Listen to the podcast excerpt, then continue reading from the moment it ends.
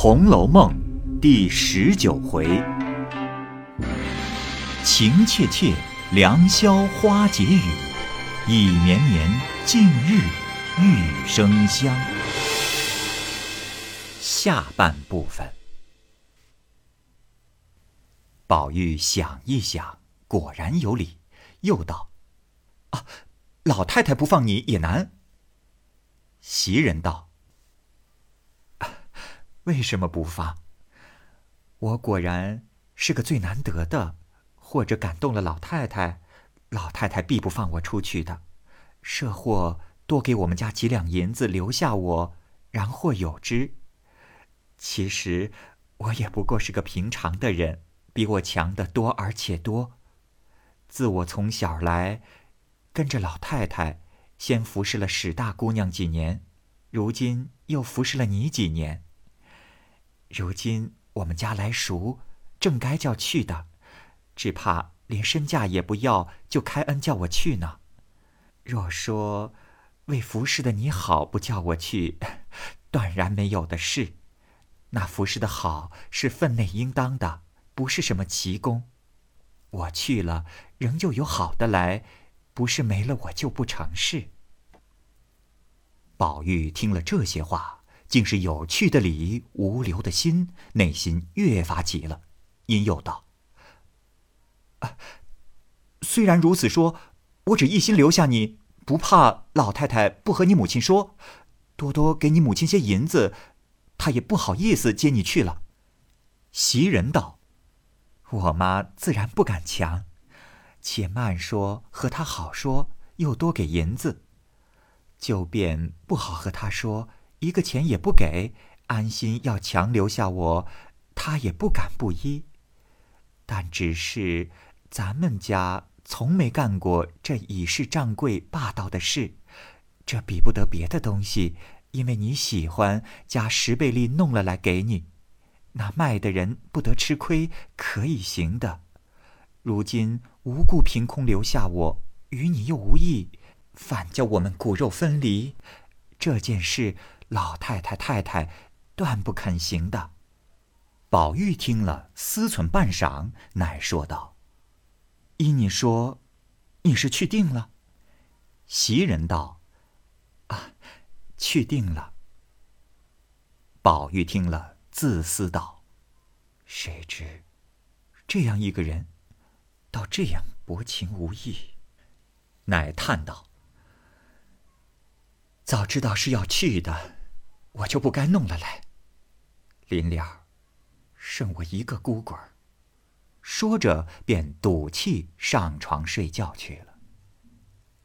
原来，袭人在家听见他母兄要赎他回去，他就说至死也不回去的。又说，当日原是你们没有饭吃，就剩我还值几两银子，若不叫你们卖，没有个看着老子娘饿死的理。如今幸而卖到这个地方，吃穿和主子一样，又不招打木骂。况且如今爹虽没了，你们却又整理的家业成就，复了元气。若果然还艰难，把我赎出来，再多淘腾几个钱也还罢了。其实又不难了，这会子又赎我做什么？全当我死了，再不必起赎我的念头。因此。哭闹了一阵。他母兄见他这般坚持，自然避不出来的了。况且原是倒卖的死气，明仗着贾宅是慈善宽厚之家，不过求一求，只怕身价银一并赏了，还是有的是呢。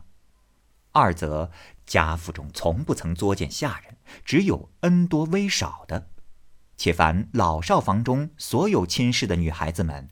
更比待家下众人不同，平常韩伯人家的小姐也不能那样尊重的，因此他母子两个也就死心不熟了。此后忽然宝玉去了，他二人又是那般景况，他母子二人心下更明白了，越发石头落了地，而且是意外之想，彼此放心，再无熟念了。如今且说袭人，自幼见宝玉性格异常，其淘气憨玩，自是出于众小儿之外。更有几件千奇百怪、口不能言的毛病儿，近来仗着祖母溺爱，父母亦不能十分严谨拘管，更觉放浪持纵、任意自情，最不喜政务。每欲劝时，料不能听。今日可巧有赎身之论。故先用片词以探其情，以压其气，然后好下真规。今见他默默睡去了，知其情有不忍，气已馁惰。自己原不想栗子吃的，只因怕为苏烙又生事故，亦如欠血之茶等事，是以假以栗子为由，混过宝玉不提就完了。于是命小丫头子们将栗子拿去吃了。自己来推宝玉，只见宝玉泪痕满面，袭人便笑道：“这有什么好伤心的？你果然留我，我自然不出去了。”宝玉见这话有文章，便说道：“啊，你倒说说，我还要怎么留你？我自己也难说了。”袭人笑道：“咱们素日好处。”再不用说，但今日你安心留我，不在这上头，我另说出两三件事来，你果然依了我，就是你真心留我了，刀搁在脖子上，我也是不出去的了。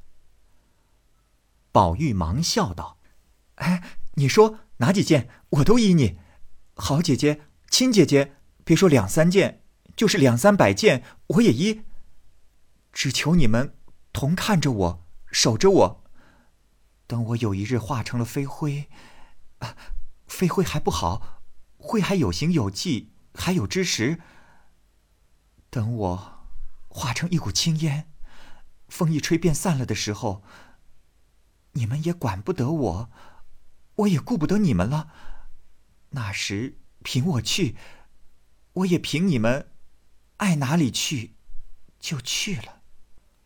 话未说完，急得袭人忙握他的嘴说：“哎呀，好好的，正为劝你这些，倒更说的狠了。”宝玉忙说道：“啊啊，再不说这话了。”袭人道：“哎，这是头一件要改的。”宝玉道：“啊，改了，要再说你就拧嘴。”还有什么？袭人道：“第二件，你真喜读书也罢，假喜也罢，只是在老爷跟前或在别人跟前，你别只管批驳翘棒，只做出个喜读书的样子来，也叫老爷少生些气，在人前也好说嘴。他心里想着，我家代代读书，只从有了你，不成望你不喜读书。”已经，他心里又气又愧了，而且背前背后乱说那些混话。凡读书上进的人，你就起个名字叫陆渡，又说只除明明德外无书，都是前人自己不能解圣人之书，便另出己意，魂编纂出来的。这些话怎么怨得老爷不气，不时时打你，叫别人怎么想你？宝玉笑道：“呃，再不说了，那原是小时候不知天高地厚，信口胡说。如今再不敢说了。哎，还有什么？”袭人道：“再不可毁僧谤道，调脂弄粉。啊，还有更要紧的一件，再不许吃人嘴上擦的胭脂了，与那爱红的毛病。”宝玉道：“啊，都改，都改。嗯。”再有什么？快说。袭人笑道：“啊，再没有了，只是百事检点些，不认意认情的就是了。你若果都依了，便拿八人轿也抬不出我去了。”宝玉笑道：“哎，你在这里长远了，不怕没八人叫你坐。”袭人冷笑道：“哼。”这我可不稀罕的，有那个福气，也没那个道理，纵做了也没甚趣。二人正说着，只见秋文走进来，说：“哎呀，快三更了，该睡了。方才老太太打发嬷嬷来问，我答应睡了。”宝玉命取来表看时，果然真医治到了害症，方从新灌输，宽衣安歇，不在话下。至次日清晨，袭人起来，便觉身体发重，头疼目胀，四肢火热。先时还扎正得住，此后挨不住，只要睡着，因而合衣躺在炕上。宝玉忙回了贾母，传医诊室，说道：“啊。”不过偶感风寒，吃一两剂药疏散疏散就好了。开方去后，令人取药来煎好，刚服下去，命他盖上被卧汗。宝玉自去黛玉房中来看事。彼时，黛玉自在床上歇午，丫鬟们皆出去自便，满屋内静悄悄的。宝玉接起绣线软帘，进入屋里。只见黛玉睡在那里，忙上前来推她道：“哎，好妹妹，刚吃了饭又睡觉。”将黛玉唤醒。黛玉见是宝玉，因说道：“你且出去逛逛，我前儿闹了一夜，今儿还没有歇过来，浑身酸疼。”宝玉道：“哎，酸疼是小，睡出来的病大。哎，我替你解闷儿。”混过困去就好了。黛玉只合着眼说道：“我不困，只略歇歇儿。你且去别处闹会子再来。”宝玉忙推他：“哎，那我往哪里去呢？见了别人都怪腻的。”黛玉听了，嗤的一声笑道：“你既要在这里，那边去老老实实的坐着，咱们说话。”宝玉道。嗯，我也歪着。黛玉道：“嗯，你就歪着。”宝玉道：“呃，没有枕头。咱们在一个枕头上。”黛玉道：“哎呀，放屁！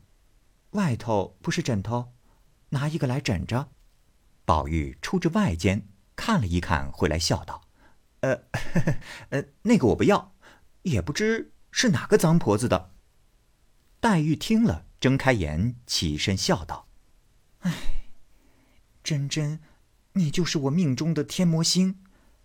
喏，请枕这个。”说着，将自己枕的推于宝玉，又起身将自己的再拿了一个来，自己枕了。二人对面倒下。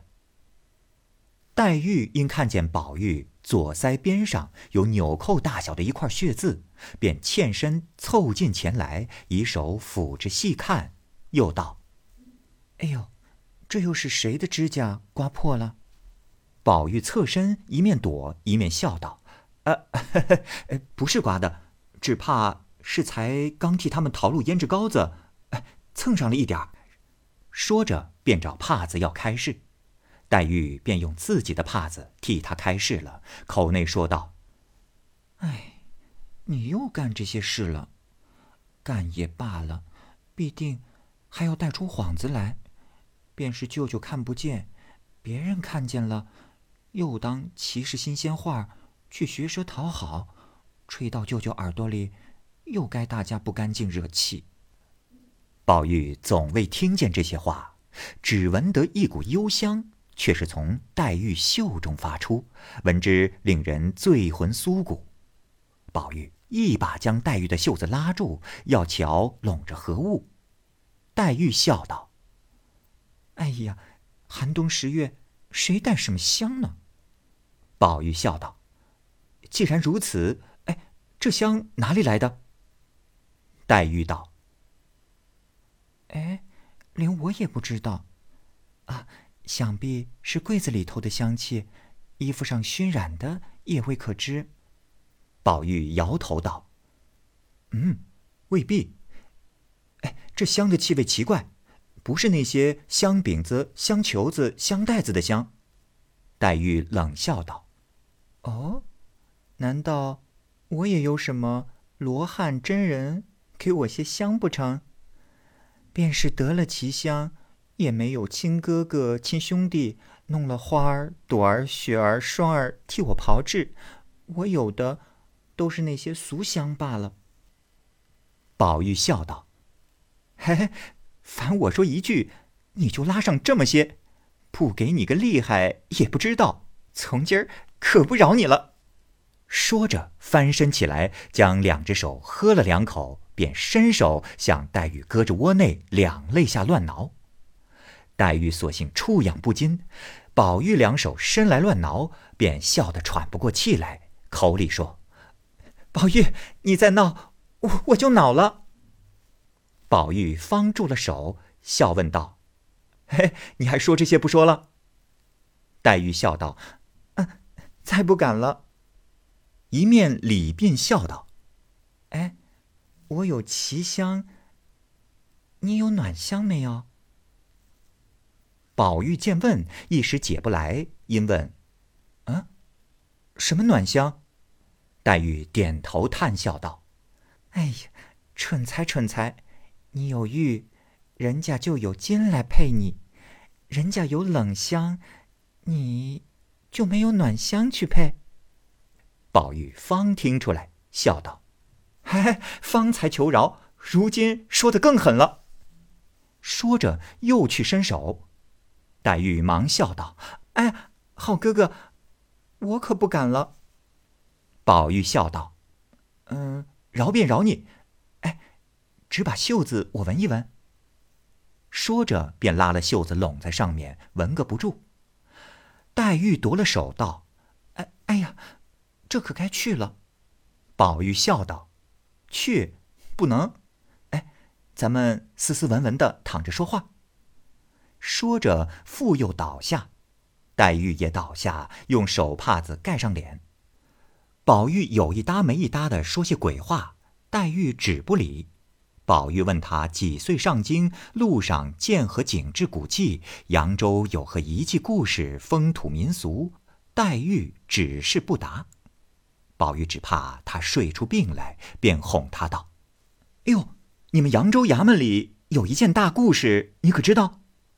黛玉见他说的郑重，且又正言厉色，只当是真事，因问：“嗯，什么事？”宝玉见问，便忍着笑，顺口周道：“扬州有一座岱山，山上有个林子洞。”黛玉笑道。嗯，就是扯谎，自来也没有听过这山。宝玉道：“哎，天下山水多着呢，你哪里知道这些不成？等我说完了，你再批评。”黛玉道：“嗯，你且说。”宝玉又周道：“林子洞里原来有群耗子精，那一年腊月初七日，老耗子生作议事。”因说：“明日是腊八，世上人都熬腊八粥。如今我们洞中果品短少，须得趁此打劫些来方妙。乃拔令箭一支，遣一能干的小耗子前去打听。一时小耗子回报，各处茶房打听已毕，唯有山下庙里米最多。老耗问：米有几样？”果有极品，小号道：“米豆成仓，不可胜计。果品有五种：一红枣，二栗子，三落花生，四菱角，五香芋。”老号听了大喜，及时点号前去，乃拔令箭问：“谁去偷米？”一号便接令去偷米，又拔令箭问：“谁去偷豆？”又一号接令去偷豆，然后。一一的都各领令去了，只剩了香玉一种，因又把令箭问：“谁去偷香玉？”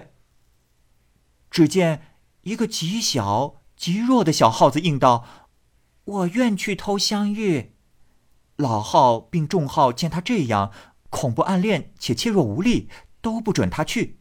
小耗道：“我虽年小身弱，却法术无边。”口齿伶俐，计谋深远，此去管比他们偷的还巧呢。众号忙问：“如何比他们巧呢？”小号道：“我不学他们直偷，我只摇身一变，也变成个香玉，滚在香玉堆里，使人看不出、听不见，却暗暗的用分身法搬运，渐渐的就搬运尽了，岂不比直偷硬取的巧些？”众号听了，都道：“妙却妙，只是不知怎么个变法。哎，你先变个，我们瞧瞧。”小号听了，笑道：“这个不难，等我变来。”说毕，摇身说：“变！”竟变了一个最标致美貌的一位小姐。众号忙笑道：“哎，变错了，变错了！原说是变果子的。”如何变出小姐来？小号现行笑道：“我说你们没见世面，只认得这果子是香玉，却不知严苛林老爷家的小姐才是真正的香玉呢。”黛玉听了，翻身爬起来，按着宝玉笑道：“你，哎呀，你，我把你烂了嘴的，我就知道你是编排我呢。”说着，便拧得宝玉连连央告说：“哎呀，哎哎哎，好妹妹，饶我吧，再不敢了。我因为闻你香，忽想起这个故典来。”黛玉笑道：“哼，饶骂了人，还说是故典呢。”一语未了，只见宝钗走来，笑问：“谁说故典呢？我也听听。”黛玉忙让座，笑道。你瞧瞧，有谁？他饶骂了人，还说是故典。哼！宝钗笑道：“啊，原来是宝兄弟，怨不得他。他肚子里的故典原多，只是可惜一件。凡该用故典之时，他偏就忘了。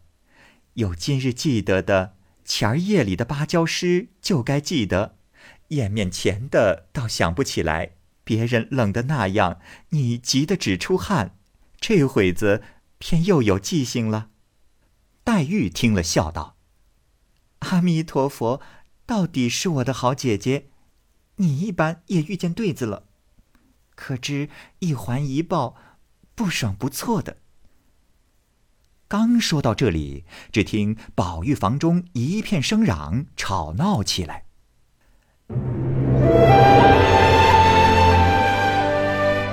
好，各位听友，由于时间的关系，我们这期节目就先播到这儿。欲知后文详情，欢迎您关注蚂蚁晒尔，并订阅我播讲的《红楼梦》。另外，还有更多精彩的系列故事也在其中，欢迎您关注收听。如果您有什么样的意见或者建议，可以通过下方的留言方式及私信的方式告诉我，我会在第一时间回复您。我是蚂蚁，我们下期节目再见。